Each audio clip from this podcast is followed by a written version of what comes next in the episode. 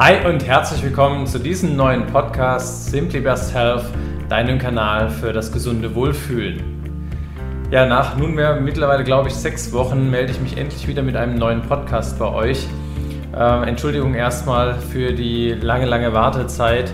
Wir sind im Moment umgezogen und äh, um diesen Umzug war auch noch einiges Privates los, wodurch äh, absolut irgendwie keine Zeit war, leider Podcasts aufzunehmen.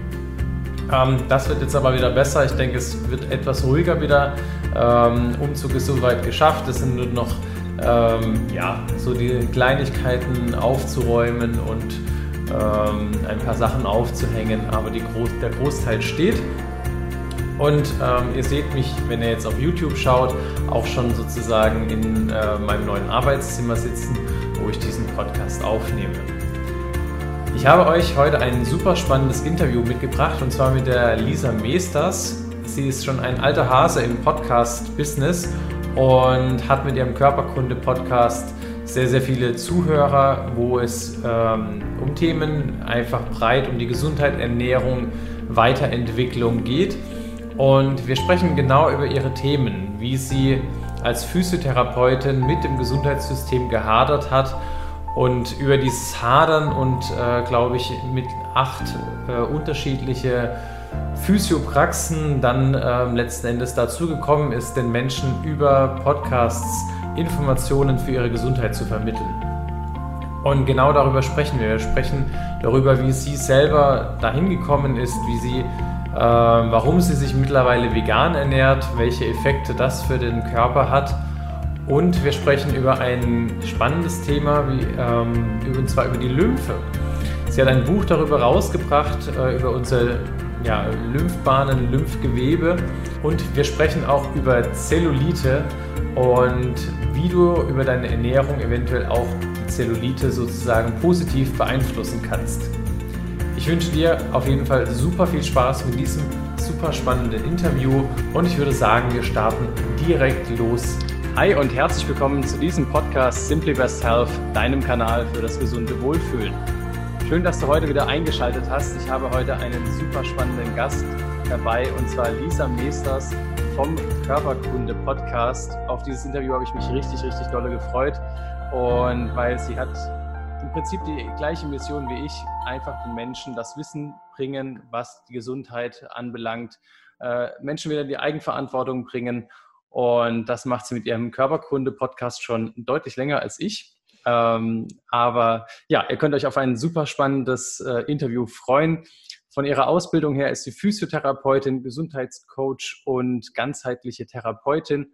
Und ähm, ja, Lisa, ich würde sagen, stell doch dich einfach mal vor, wie bist du zu diesem äh, Podcast gekommen? Wie bist, ja, wie war dein Weg dahin? Mache ich total gerne. Hallo Thomas und hallo alle die Menschen, die da gerade zuhören.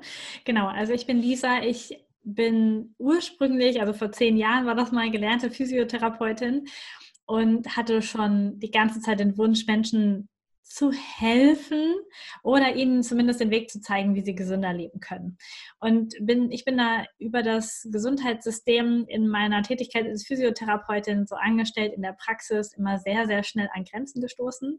Wenn ich so alle 20 Minuten einen neuen Patienten auf der Bank hatte quasi und ähm, alles total hektisch und total schnell. Und der Patienten wussten nicht, was sie hatten. Und auf den, auf den Rezepten standen auch nur allgemeine Floskeln drauf. Und niemand wollte es aber auch so genau wissen, was ihm dann wirklich hilft. Und es war immer so eine Mischung aus die Leute, die es wirklich wollen, denen kann ich nicht helfen, weil ich nicht genug Zeit habe. Und die Menschen, die immer wieder Rezepte kriegen, die interessiert es gar nicht, die wollen nur eine Rückenmassage haben.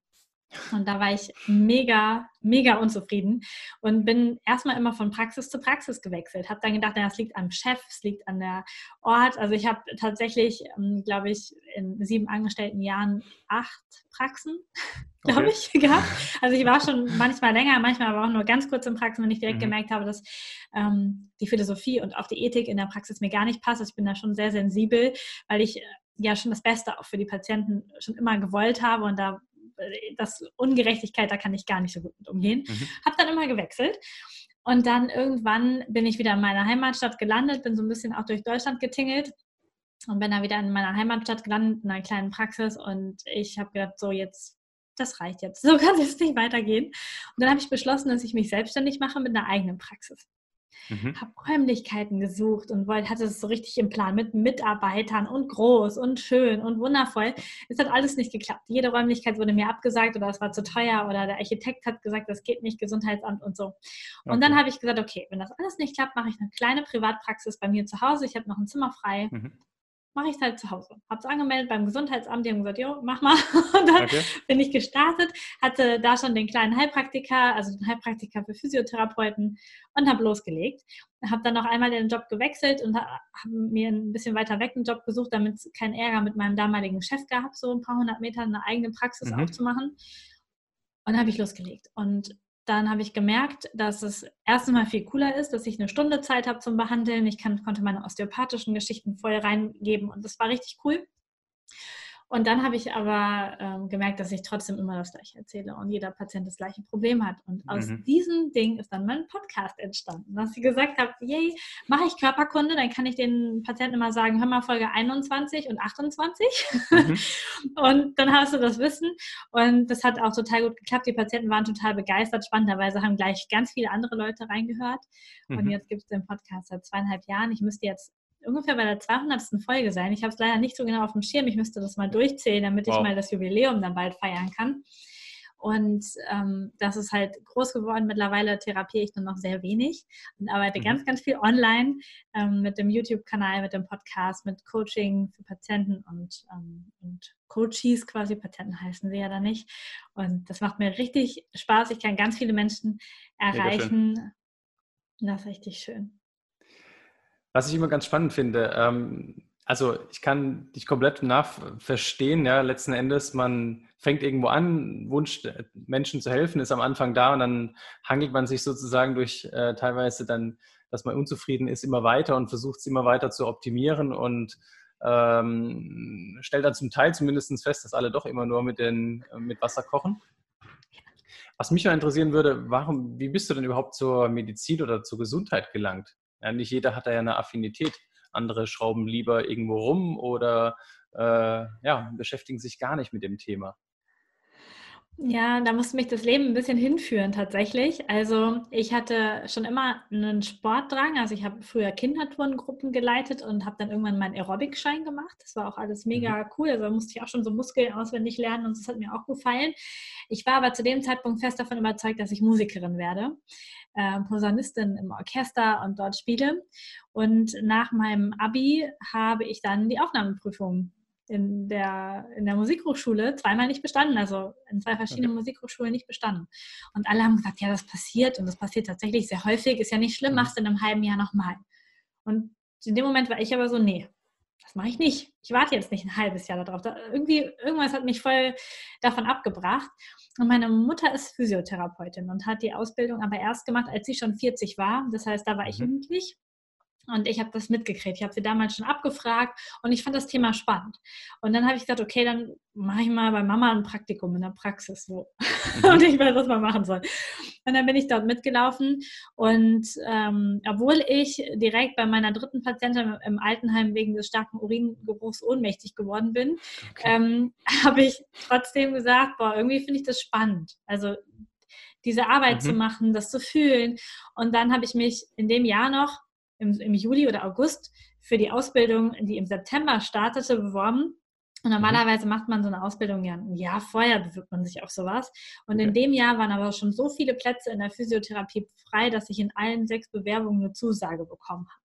Und da habe ich mir eine Schule ausgesucht, die mir richtig gut gefallen ist und hat dann im September angefangen und bin in die Physio-Ausbildung gerutscht und kann sagen, dass es mir richtig leicht gefallen ist. Also in der Schule war Lernen nicht so meine Stärke, schon gar nicht auswendig lernen.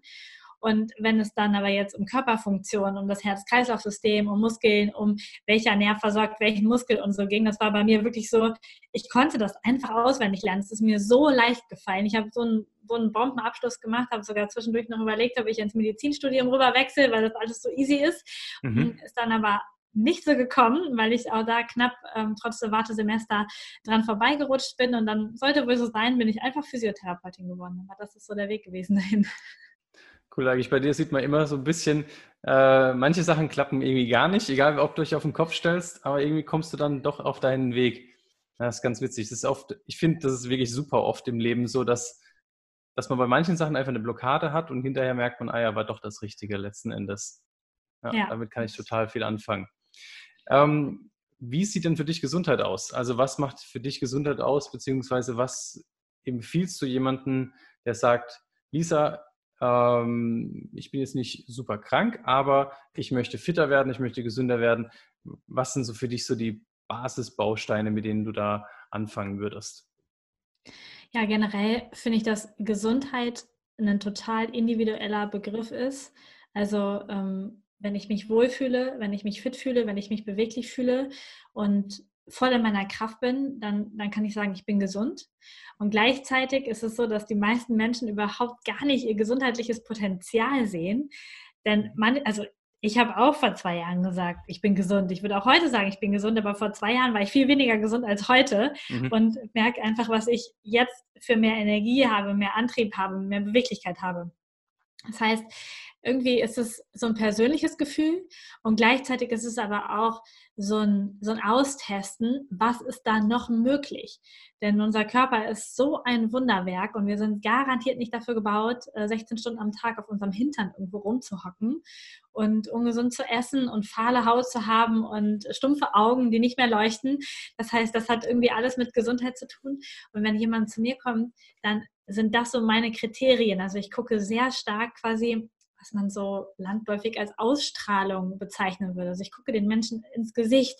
Wie ist die Augenfarbe? Wie ist das Weiß in den Augen? Wie sieht die Haut aus? Ist da Leben in diesem Menschen drin? Also ist da Gesundheit? Pulsiert da irgendwas oder ist da eher weniger? Und er sagt mhm. trotzdem, ja, ich bin gesund.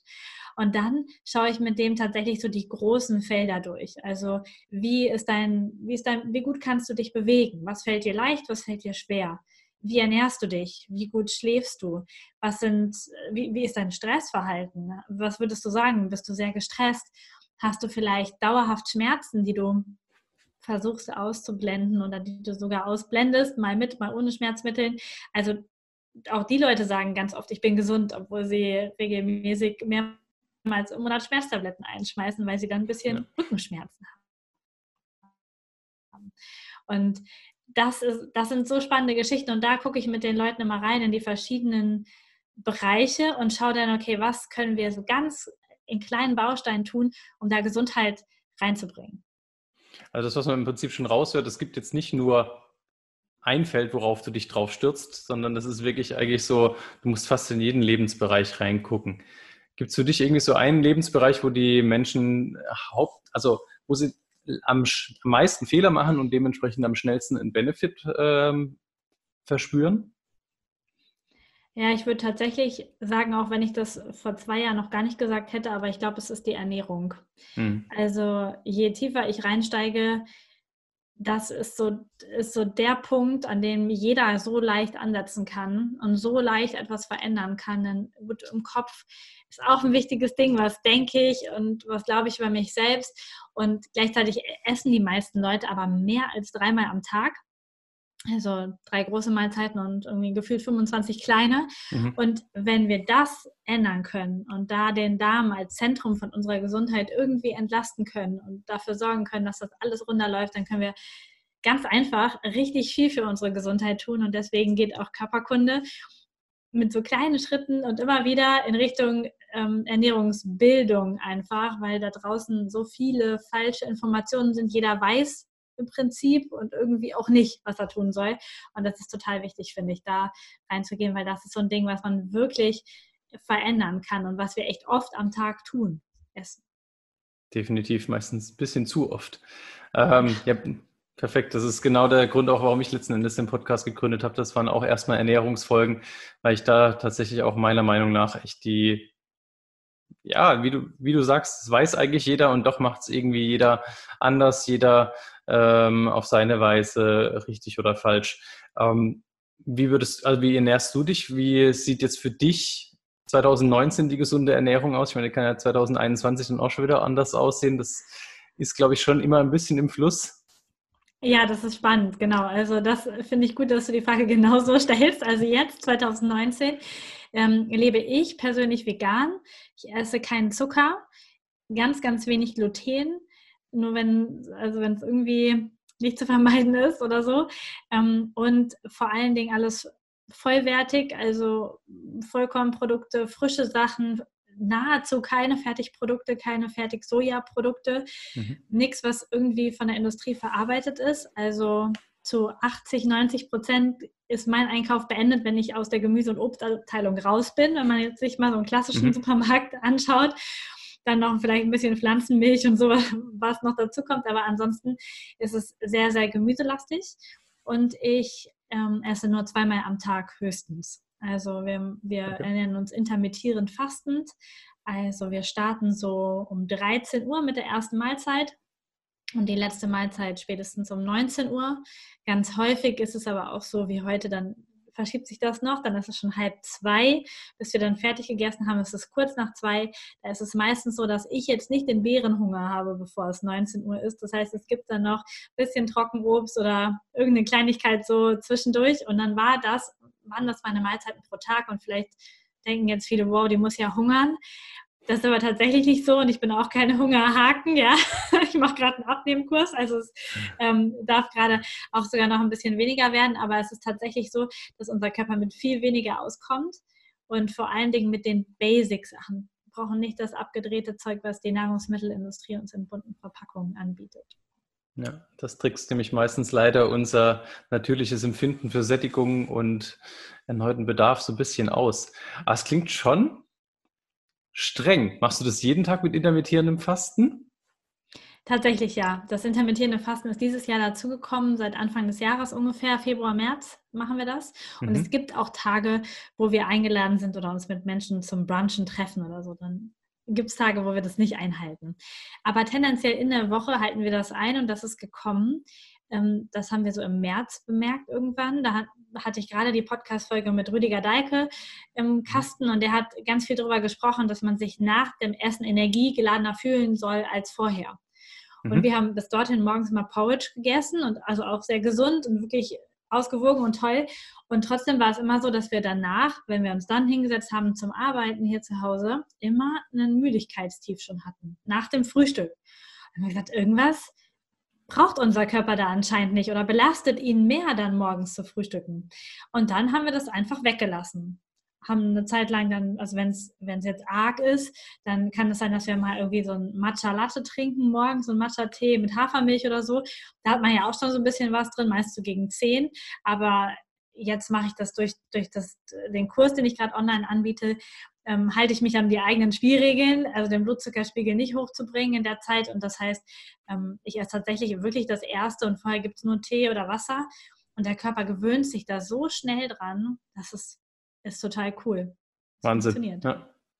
Also das intermittierende Fasten mache ich auch, tatsächlich aber nicht ganz so oft. Aber ich finde es auch, ich hätte mir das vorher never ever vorstellen können, dass ich ohne Frühstück zum Beispiel aus dem Haus gehe. Also ich lasse morgens auch das Frühstück weg, weil mir das leichter fällt wie abends. Und der Körper braucht es einfach nicht. Ich äh, habe gestern zum Beispiel das gemacht. Ich, mir ist das gar nicht aufgefallen. Ich habe dann ganz normal zum Mittag gegessen und dann ja, war in Ordnung. Also das ist wirklich äh, äh, ein super cooler Hack, finde ich auch, für alle, die sozusagen Kalorien einsparen wollen und dem Stoffwechsel was Gutes tun wollen. Ähm, ja. Jetzt Thema vegan. Das ist natürlich auch immer ein Thema, was liebend gerne äh, diskutiert wird. Ähm, Warum ist Lisa vegan? Tatsächlich wusste ich schon sehr lange, ich habe das in meinen Osteopathiekursen von, vom Axel, der das geleitet hat, der hat das schon mal erzählt, dass das für unseren Darm, für die inneren Organe, für das ganze System sehr, sehr gut ist, das zu tun. Ich habe damals schon das Buch Die Shiner Study gelesen, habe mich darum bemüht und wusste, es gibt viele, viele Untersuchungen und Studien, dass pflanzlich basierte, vollwertige Ernährung gesund ist und dass es gut für unseren Körper ist, dass es viele chronische Erkrankungen einfach verhindern kann. Und ich wusste das, habe es trotzdem gegessen, wie alle anderen auch. und dann ähm, kam das Jahr 2017 und im Jahr 2017 habe ich den Film empfohlen bekommen, Hope for All. Der fängt richtig schön und sehr informativ für alle, die Medizin lieben, an. Und da wird ganz cool erklärt, was die normale westliche Ernährung mit viel Fleisch, viel Milchprodukten mit dem Herz-Kreislauf-System macht. Und da hat man, wurden auch ganz cool so Herz-Kreislauf-Patienten gezeigt, die dann vegan geworden sind, wie sich ihre Körper verändert haben, wie die Krankheit besser geworden ist. Und so ist ein, eine, ich glaube, eine Österreicherin, die den Film gedreht hat und ganz viel aber in den USA gedreht hat, aber ähm, sehr cool aufbereitet, auch sehr schön aufbereitet. Und dann ist der in der Mitte umgeswitcht, der Film, und dann haben die eben auch dann noch die Komponente vegan Tierleid und vegan für unsere Erde mit reingebracht. Mhm. Und das, es waren keine übermäßigen gewalttätigen Szenen, aber auf jeden Fall Szenen, die mich sehr, sehr stark bewegt haben. Ich habe diesen Film geguckt, ich habe Rotz und Wasser geheult und habe und ich wusste das alles vorher. Jeder weiß das, jeder hat das jetzt schon mal mitgekriegt, aber das dann nochmal so zu sehen. Ich habe auf dem Sofa gesessen, ich habe geheult und habe in dem Moment entschlossen, ich esse das nie, nie wieder. Ich werde dieses System nicht weiter unterstützen, nicht für meine Gesundheit und auch nicht nicht, weil die Tiere, das sollen die nicht erleben wegen mir. Mhm. Und das war wirklich ein Tag und seitdem esse ich vegan. Wow. Ohne Ausnahme. Ohne also Ausnahme, also, ja.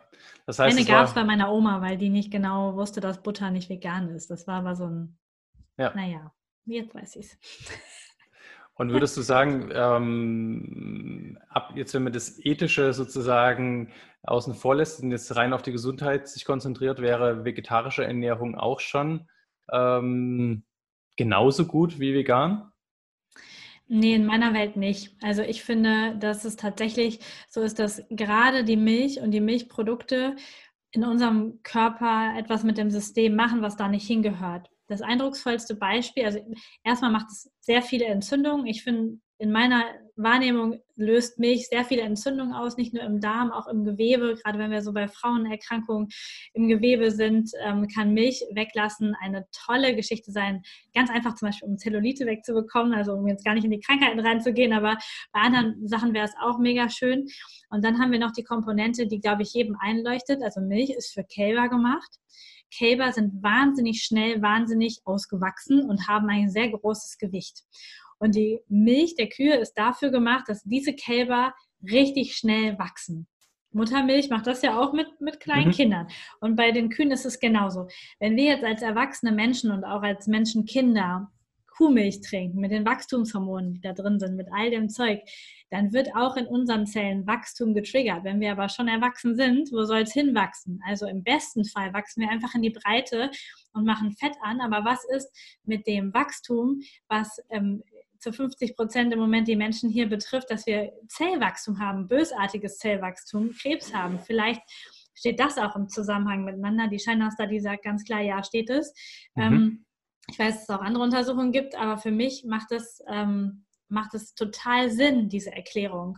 Und es macht einfach keinen Sinn, Milch zu trinken, die dafür da ist, dass Kälber wachsen, ja. um dann dem Körper zu schaden. Ich weiß, dass viele Menschen Käse mega lecker finden, aber ich finde, es steht nicht im Zusammenhang, ein bisschen Genuss zu haben, obwohl es schon sehr coole Alternativen gibt heutzutage, ähm, gegen das Risiko diesen, dieser Erkrankung.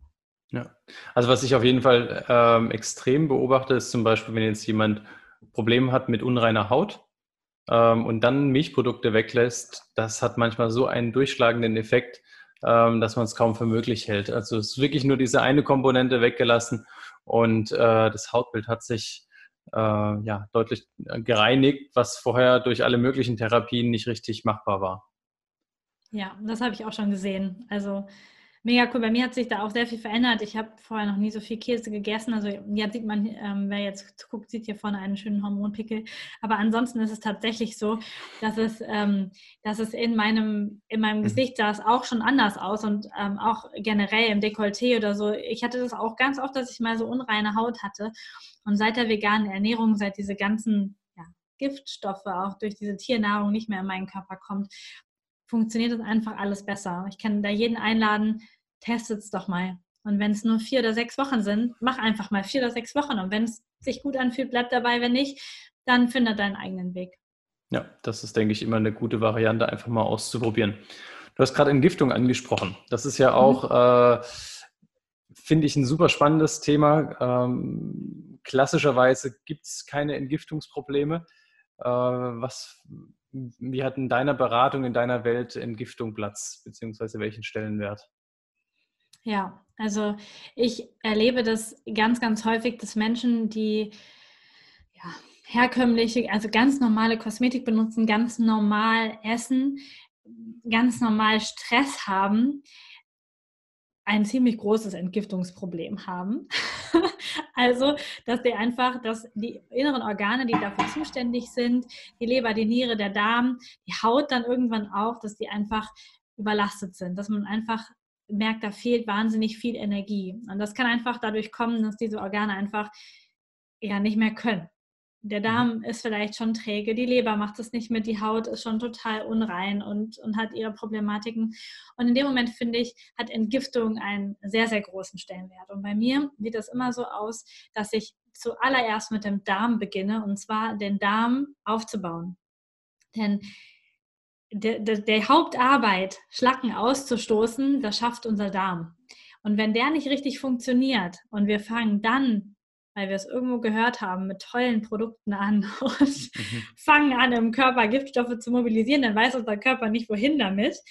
Und im schlimmsten Fall blüht dann die Haut so richtig auf oder irgendetwas anderes passiert. Also es macht in meiner Welt total Sinn, den Darm zu stärken, in seiner natürlichen Funktion zu stärken und dann auch weiterzugehen und zu sagen, okay, dann stärke ich jetzt die Leber und schau mal, ob ich die nicht mit ein paar Bitterstoffen, mit ein paar Leberwickeln, mhm.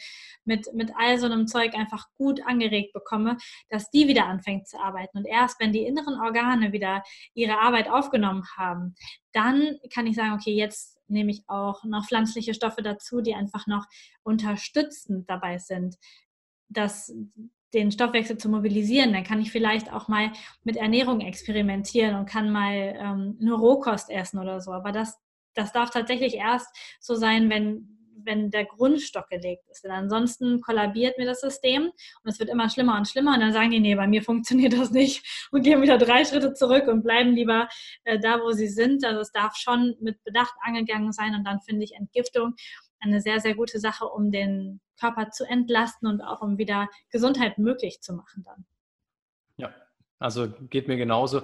Und wenn du auch jetzt davon sprichst, dass die Leber zum Beispiel nicht mehr kann, das bedeutet jetzt nicht automatisch, dass derjenige im Leberversagen ist, klassischerweise, ja. oder die Leberenzyme, also im Blut gemessen, super hoch sind, sondern ähm, wenn ich es richtig verstanden habe, mehr, wenn man jetzt zum Beispiel chinesische Medizin betrachtet, die hat ja auch Zeichen von Leberschwäche, dass man dann ähm, solche Hinweise hat und dass man dann eben über Bitterstoffe zum Beispiel das Ganze stärken kann. Ja, genau. Also ich sage das auch, erkläre das manchmal genauso, wie ich das jetzt gerade gesagt habe, meinen Patienten und sagen die, nee, nee, mein, mein Arzt hat gesagt, meine Leberwerte sind top in Ordnung. Das kann nicht sein. Und äh, genau das, wie du es gerade gesagt hast, genau das ist es nicht. Denn wenn die Leberwerte schon schlecht sind, dann haben wir noch ein anderes Problem, weil die Leber aufhört zu arbeiten. Es geht tatsächlich um eine Überlastung und das kann man entweder fühlen, ähm, wenn man mit Osteopathie und den, den Griffen einfach eine gute Wahrnehmung hat oder man kann das sehen in der Leberzone im Gesicht, zwischen den Augenbrauen, auf der Stirn zum Beispiel oder in den, im Weiß im Auge kann man es meistens auch sehr gut sehen, wenn das schon so fahl wird, also wenn es richtig gelb wird, dann ist auch mhm. wieder ein anderes Problem, aber wenn es so eine fahle Farbe hat, kann man das da auch schon sehen. Also tatsächlich über verschiedene Hautzeichen gehe ich dann und überfühle und ähm, dann schaue ich, dass ich mit dem Klienten oder Patienten zusammen einfach schaue, wie er das selber hinbekommen kann. Es geht mir auch nicht um externe Therapie, um Medikamente oder um irgendwas, sondern auch einfach vielleicht durch Ernährung, spezielle Bewegung, Atemübungen sind super wichtig für eine gute Leberfunktion. Also mit kleinen Dingen da einfach zu unterstützen. Das Witzige ist ja auch teilweise, dass ich dann, wo man jetzt sagen würde, okay, was ist das jetzt schon? Äh, genau aber diese Symptome beziehungsweise diese Zeichen, die Augen werden klarer, solche Sachen dann auch verändern lassen und der Patient dann rückwirkend merkt, so, ah ja, irgendwie fühle ich mich besser, leichter, whatever. Also das ist tatsächlich ähm, dann schon witzig, obwohl die Leberwerte niemals schlecht waren. Ähm, ja. Was du als, ja, im Prinzip immer noch Physio, aber jetzt nicht mehr so aktiv, bestimmt kennst du es auch Übersäuerung vom Gewebe, wenn das so richtig derb ist. Ähm, hast du da irgendwie einen Tipp, wenn jemand übersäuert ist, beziehungsweise wie würdest du äh, bei einem Patienten Übersäuerung sehen? Also jetzt ja, also tatsächlich sieht man es auch wieder an der, an der Farbe der Haut. einfach, ist das eine, eine strahlende Farbe? Ist da was Rosiges drin oder wird das so fahl? Daran kann man das sehr gut sehen. Man sieht es auch am Hautgewebe, wenn man einfach mal an den Oberarmen oder an den Oberschenkeln so in die Haut ähm, reinfasst, kann man das sehr gut ähm, feststellen. Es reicht manchmal auch eine ähm, wunderbare, schnelle Ernährungsanamnese. Und wenn man so fragt, und was essen Sie? Und dann so rumgedruckst wird und so gesagt wird, ja, so sonderlich gesund esse ich nicht, dann ist auch schon abgehakt eigentlich. Also das, ähm, das finde ich super spannend. Und klar, in der Schulmedizin gibt es, glaube ich, gar keine Übersäuerung. Also jedenfalls darf man da immer sehr gut mit dem Begriff aufpassen, weil wenn tatsächlich wirklich Übersäuerung, also übersäuertes Blut wäre, dann könnten wir nicht leben. Ähm, aber wenn wir eine Übersäuerung im Gewebe haben und da wirklich ein Problem ist, dann macht das einfach macht das einfach schlapp, dann macht das eine schlechtere Muskelfunktion. Wir kommen morgens blöd aus dem Bett, unsere Kommunikation im Körper funktioniert nicht mehr so gut. Und da arbeite ich auch wieder vor allen Dingen, weil das so wichtig ist, ähm, mit Ernährung. Denn wenn wir uns nur, und viele Menschen machen das, wenn ich einkaufen gehe, sehe ich auch, was die anderen im Wagen haben. Die haben so bunte Fertigpackungen und über 80 Prozent unserer Lebensmittelläden bestehen ja auch aus Regalen, wo diese Packungen drin liegen dann. Und all diese Verpackungen sind dann säurebildend im Körper oder der Inhalt dieser Verpackung. Und da muss unser Körper mit Basen dagegen arbeiten und dagegen arbeiten, dass sich das wieder irgendwie neutralisiert. Und dann fehlen uns die wichtigen Basen in den Muskeln, im Gewebe, in den Knochen. Und ähm, da ist es am einfachsten, über die Ernährung erstmal zu arbeiten. Und dann kann ich natürlich noch mit äh, Pülverchen oder mit Bädern oder so das Ganze zu unterstützen.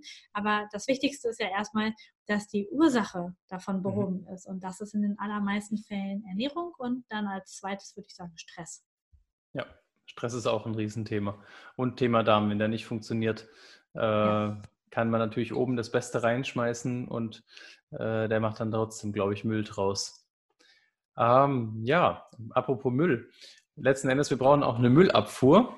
Und ähm, ein Teil unserer Müllabfuhr im Körper ist letzten Endes auch über die Lymphe. Das heißt, Lymphe ist ja, äh, viele kennen den Begriff jetzt nicht unbedingt, jeder kennt Blut, wenn er sich schneidet, läuft es rot raus. Lymphe kennen wir nicht so richtig.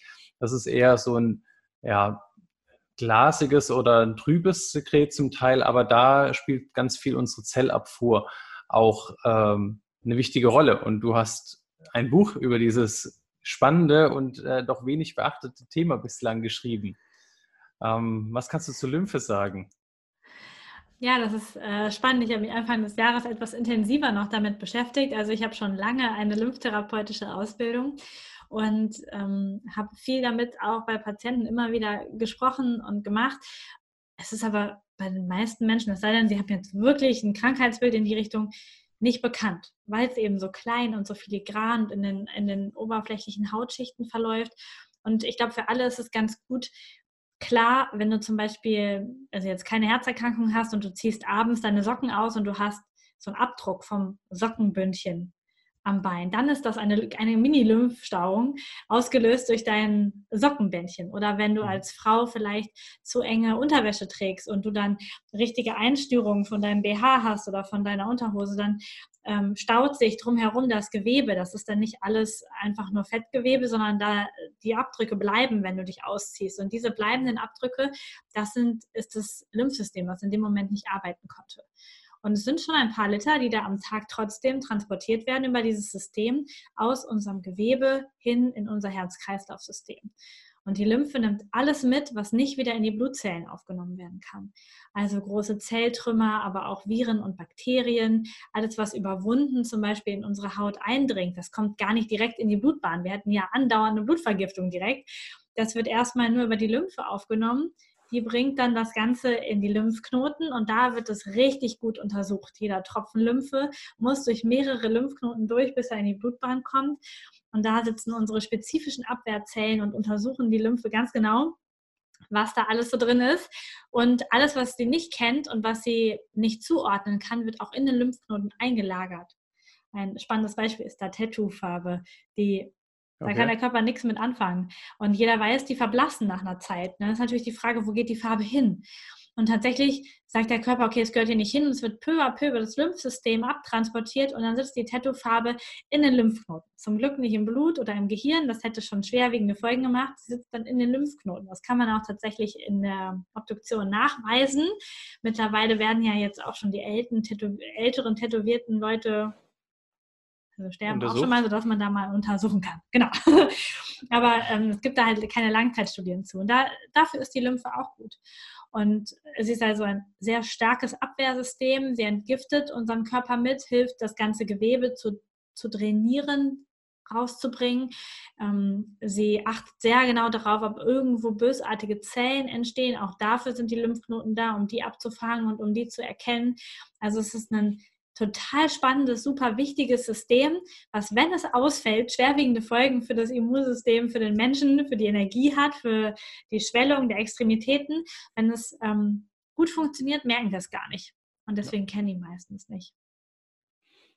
Schön, wunderbar. Es ist echt ein spannendes Thema. Ähm, das mit der Tattoofarbe wusste ich tatsächlich auch noch nicht. Das ist echt, aber das ist eine gute Erklärung, warum diese Tattoos ver, äh, verblassen. Ja, irgendwo muss ja hin. tatsächlich. Genau, mhm. dem Buch erkläre ich dann auch, wie man, also der, der Schwerpunkt des Buches ist tatsächlich, wie man sein Lymphsystem selbst behandeln kann. Also es ist wirklich so eine mhm. Anleitung, sich selbst und sein Lymphsystem anzuregen. Entweder über Griffe der manuellen Lymphdrainage zum Beispiel oder auch, welche Pflanzen sich eignen, um das anzuregen, welche Sportarten, welche Bewegungen, welche ähm, Arten von äh, Badzusätzen, kalte Wasseranwendung das ich, oder Ernährung ist auch ein Kapitel. Also ich schreibe tatsächlich, habe versucht, so ganzheitlich wie möglich über das Lymphsystem zu schreiben, damit Menschen, die damit Probleme haben oder die generell auch was für ihren Körper tun wollen, den entgiften wollen, den entschlacken wollen, das einfach ähm, ja, nutzen können, wie so, ein, wie so ein Ratgeber, wie so ein Arbeitsbuch und tatsächlich dann auch was verändern können. Cool. Wenn jetzt diese Beinschwellungen, kann ja auch noch andere Gründe haben, wie zum Beispiel vom Herzen. Ähm, wenn man da jetzt weiß, dass das von der Lymphe her ist, was sind so deine, was wären jetzt so drei Tipps, die du hast, ähm, was die Menschen machen können, um das, den Lymphabfluss da zu verbessern? Ja, also weil du hattest, hast es gerade schon angesprochen, es darf wirklich sehr klar sein, dass es nicht vom Herzen kommt. Ansonsten sind die ähm, Sachen, die ich jetzt sage, kontraindiziert, also sollte man da nicht tun. ähm, aber wenn es wirklich ein Lymphproblem ist, dann kann man tatsächlich mit einer Selbstlymphdrainage arbeiten. Und da ist es, wenn es die Beine betrifft, vor allen Dingen wichtig, ist auch wieder der Bauch. Denn die Lymphe mhm. der Beine muss durch den Bauchraum und zwar tief durch den Bauchraum, also im Prinzip durch die Darmschlingen durch, äh, wenn man sich das so vorstellen will, ähm, hoch zu den Venenwinkeln transportiert werden. Und wenn wir ein Problem im Bauch haben, das kann vom Darm kommen, das kann von der Spannung im Bauch kommen, das kann auch einfach ähm, von festem Gewebe oder zu viel Bauchfett zwischen den Organen kommen, dann kann die Lymphe nicht richtig abfließen. Und da ist auch der Schwerpunkt, da gibt es auch ein YouTube-Video von mir, das können wir vielleicht verlinken, Gerne. wie man seinen Bauch selbst behandeln kann in dem Fall. Und im Buch beschreibe ich es dann auch noch weitergehend, wie man dann auch die Beine selbst behandeln kann. Also das wäre ein Punkt. Der zweite Punkt ist tatsächlich Bewegung, Bewegung, Bewegung. Denn die Lymphe wird unterstützt von unserer Muskelaktivität. Und wenn wir den ganzen Tag am Schreibtisch sitzen, die Beine runterhängen lassen oder vielleicht sogar stehend arbeiten, ist das für unser Lymphsystem echt schwierig. Man könnte jetzt sagen, okay, leg die Beine abends passiv hoch. Das sorgt aber nur in dem Moment für Erleichterung und trainiert das ganze System nicht dauerhaft. Das heißt, eine gute Bewegung, sowas wie Schwimmen, andere Ausdauersportarten wären total gut. Und der dritte Punkt ist wieder Ernährung. Denn es gibt Lebensmittel, die sorgen dafür, dass immer mehr Wasser eingelagert werden. Da gibt es Alkohol, der ja also eigentlich nicht den Begriff Lebensmittel verdient. Ähm, und ähm, auch wieder tierische Produkte, viel, sehr viel salzige Sachen essen, aber auch Zucker. Also Zucker ist mhm. mit dem Alkohol kann man das auch so zusammennehmen. Also sind Sachen, die einfach sehr viel Wasser ziehen ins Gewebe. Und da macht es auch total Sinn, auf einem Buch schreibe ich über eine basenüberschüssige Ernährung, also wirklich darauf zu achten, viel frisches Gemüse, viel viele Basen zu sich zu nehmen, damit es der Körper leichter hat, das Wasser auch abzutransportieren und die Organe besser funktionieren können. Ganz viele Frauen leiden ja unter dieser Zellulite. Also das heißt, ich glaube, anderer Begriff ist auch Orangenhaut. Das heißt, man hat überall so Dellen, äh, meistens am Oberschenkel. Ähm, das hat auch meines Wissens mit der Lymphe zu tun. Hast du ja. da noch irgendwie speziell einen Tipp? Weil das ist ich weiß, dass da ganz, ganz viele Frauen total drunter leiden und ähm, sich unwohl fühlen, dann zum Beispiel, wenn sie am Strand sind. Ja, also das ist tatsächlich total spannend. Es hat eine Mischung zwischen dem Aufbau der Fettzellen und der Lymphe in dem Bereich zu tun. Also es ist so ein, so ein Zwitterding quasi. Und es hat ganz, ganz viel damit zu tun, dass der Körper Giftstoffe nicht loswerden kann.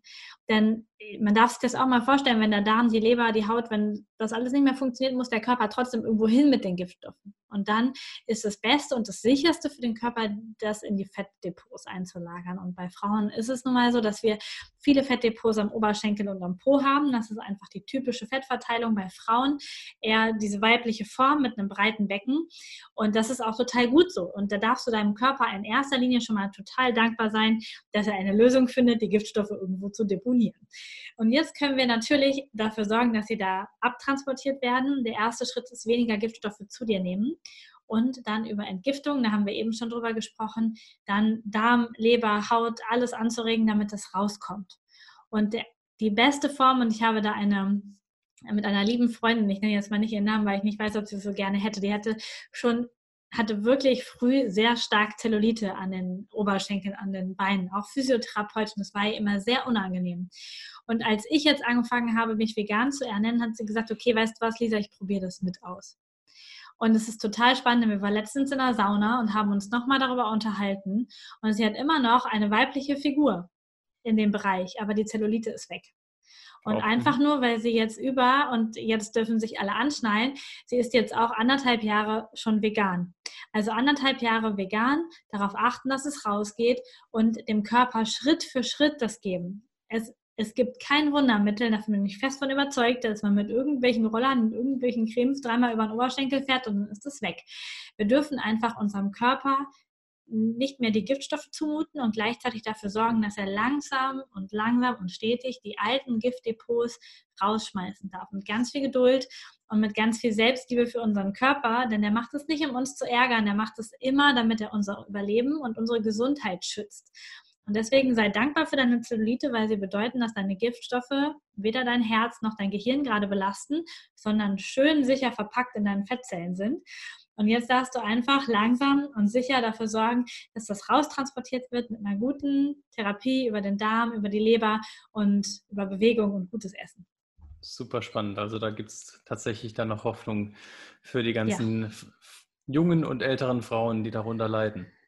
Auf jeden Fall. Und wer mehr dazu wissen will, wie heißt dein Buch? Mein Buch heißt, oh, jetzt, jetzt hast du mich, warte. Lymphdrainage zum Entschlacken, glaube ich. Lymphdrainage zum Entschlacken. Wir verlinken das. Es ist ein blaues Buch. Man Fall. sieht mich halb nackt vorne auf dem Cover. Also wer das sehen möchte, kann sich auch kaufen.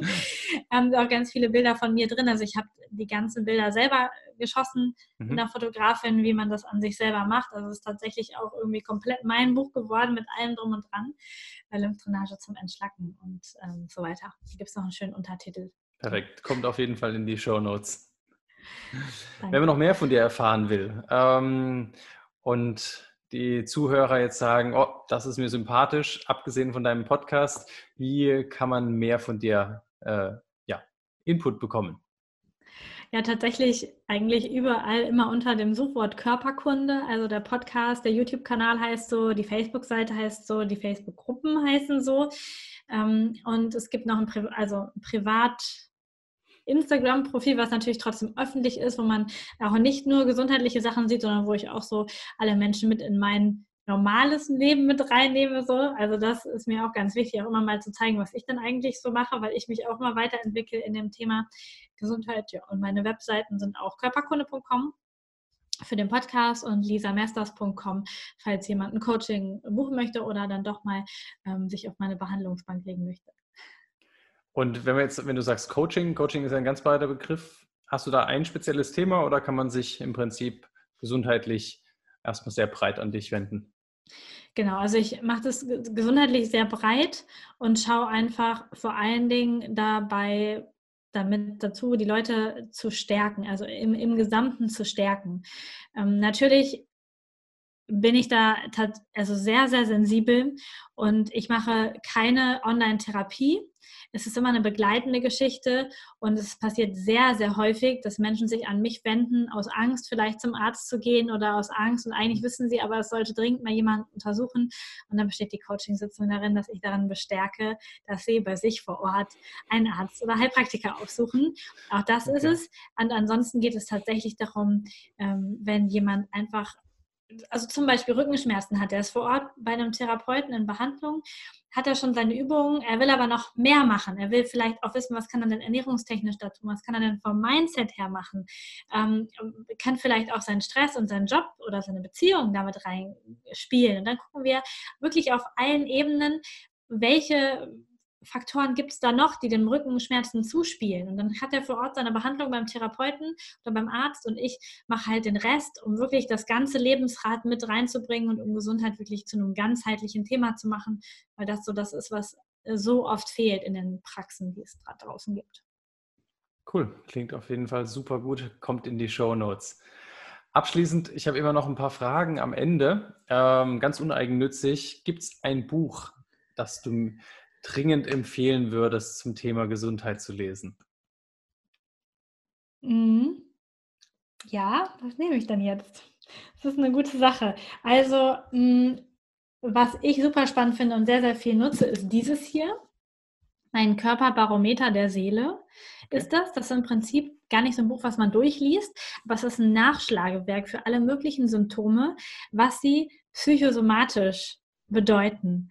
Also wenn ich okay. zum Beispiel Rückenschmerzen im unteren Rücken habe, was das bedeuten kann, das ist mit meiner Familie, mit meinen Wurzeln, mit meiner, ähm, mit meiner beruflichen Situation, also da steht hier alles drin, was das so äh, bedeuten kann, das mag ich sehr, sehr gerne. Generell eigentlich alle Bücher, die dazu führen, dass Menschen tiefer über ihre Gesundheit nachdenken. Also auch von Rüdiger Dahlke, ähm, Krankheit als, als Weg zum Beispiel oder von Jean-Pierre Barral, die Botschaften unseres Körpers. Also all das, was in diese ganzheitliche Richtung reinfließt, weil ich glaube, das wird so oft unterschätzt und auch in diese Ecke weggedrängt.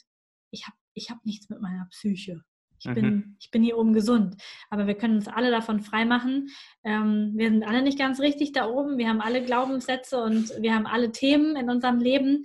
Und es kann einfach sein, dass deine unglückliche Beziehung, aus der du dich nicht traust, rauszugehen, die Ursache für deine Rückenschmerzen ist.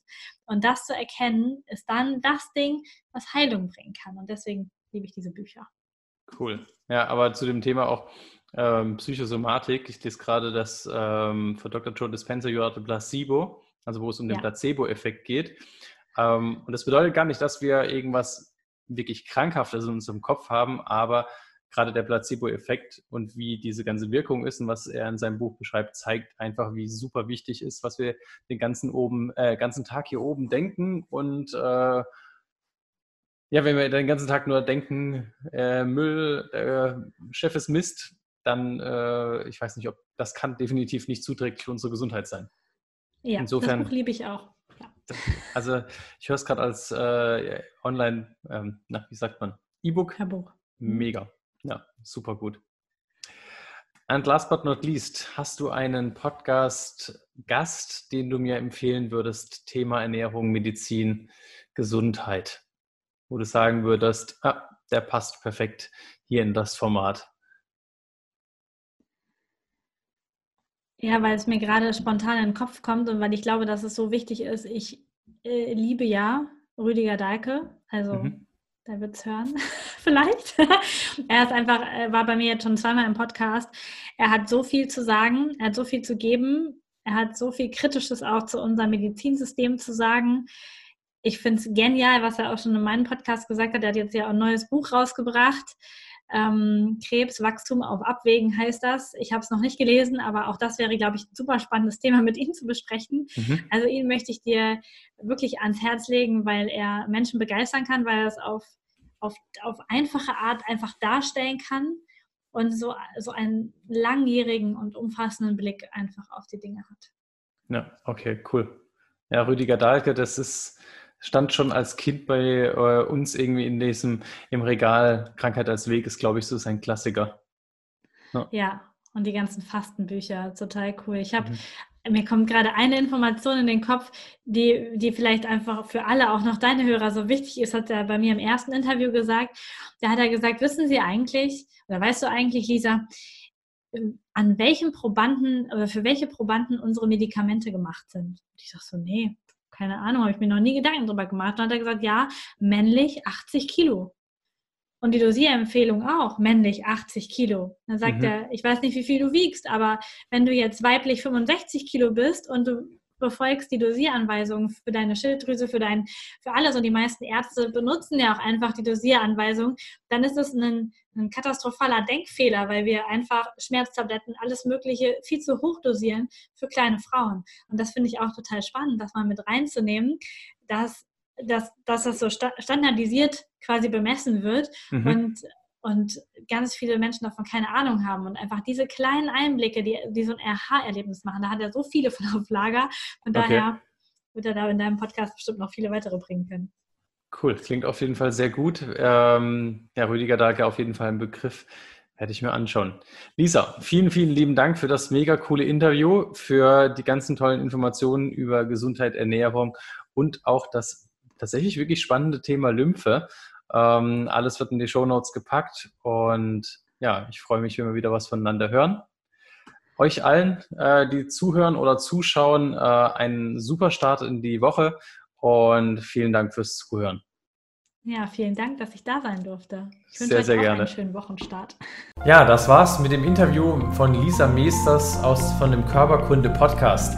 Wie hat dir dieser Podcast gefallen? Was denkst du über das Thema vegane Ernährung und wie das mit der Lymphe eben zusammenhängen kann?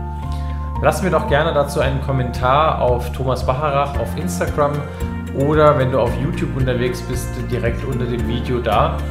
Und wenn du Fragen zu diesem Thema hast, dann stell diese doch genau unter den gleichen Portalen oder unter hallo at simplybesthealth.de. Dort beantworte ich dir sehr gerne deine Fragen dazu. Wenn dir dieser Podcast gefallen hat, würde ich mich freuen, wenn du eine 5-Sterne-Bewertung bei iTunes dafür abgibst, um den Podcast weiter zu fördern und auf YouTube einen Daumen nach oben da lässt und nicht vergessen, den Abonnieren-Button klicken, da, ja, damit du keine neue Folge verpasst und da ich zurzeit etwas unregelmäßig, leider, leider, mehr culpa, äh, unterwegs bin, kriegst du dann auf jeden Fall mit, wenn eine neue Folge kommt. Ich wünsche dir einen super Start in diese Woche. Mach's gut. Bis zum nächsten Mal. Dein Thomas.